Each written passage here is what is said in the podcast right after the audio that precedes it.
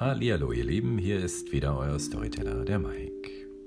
Ich habe noch eine wunderschöne Geschichte gefunden aus dem Buch Zeitblüten von Gisela Rieger im Herder Verlag. Die Geschichte heißt Selbstverständlichkeiten. Ein Mann sitzt mit seinem 17-jährigen Sohn im Zug. Mit großen Augen schaut der junge Mann aus dem Fenster und fragt, Papa, ist das eine Kuh? Der Vater lächelt und antwortet, Ja, mein Sohn. Aufgeregt spricht der Junge weiter. Papa, diese Blume ist eine Sonnenblume, oder?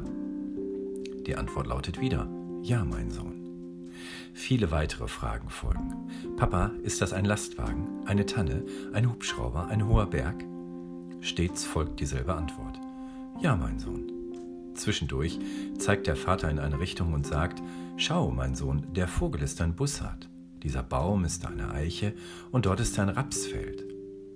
Ein Fahrgast, der den beiden gegenüber sitzt, spricht den Vater nach einer Weile an. Bei allem Respekt, das Verhalten ihres Sohnes ist doch sehr merkwürdig. Gereizt weist er ihn darauf hin, dass es heutzutage doch sehr gute Kliniken für Fälle wie diesen gäbe und die Medizin in alle Richtungen große Fortschritte mache. Der Vater unterbricht ihn. Wie recht Sie doch haben, ruft er und fährt freundlich fort.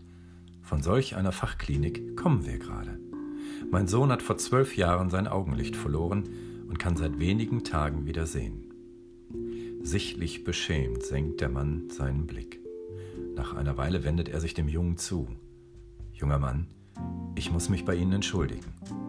Und nach einer Pause sagt er noch, und ich möchte mich bei Ihnen bedanken.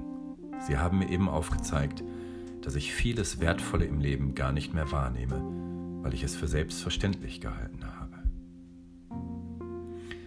Welche Sachen nimmst du für selbstverständlich hin, die alles andere als selbstverständlich sind? Zeit mal drüber nachzudenken. Ich wünsche euch einen wunderschönen Tag. Bis bald.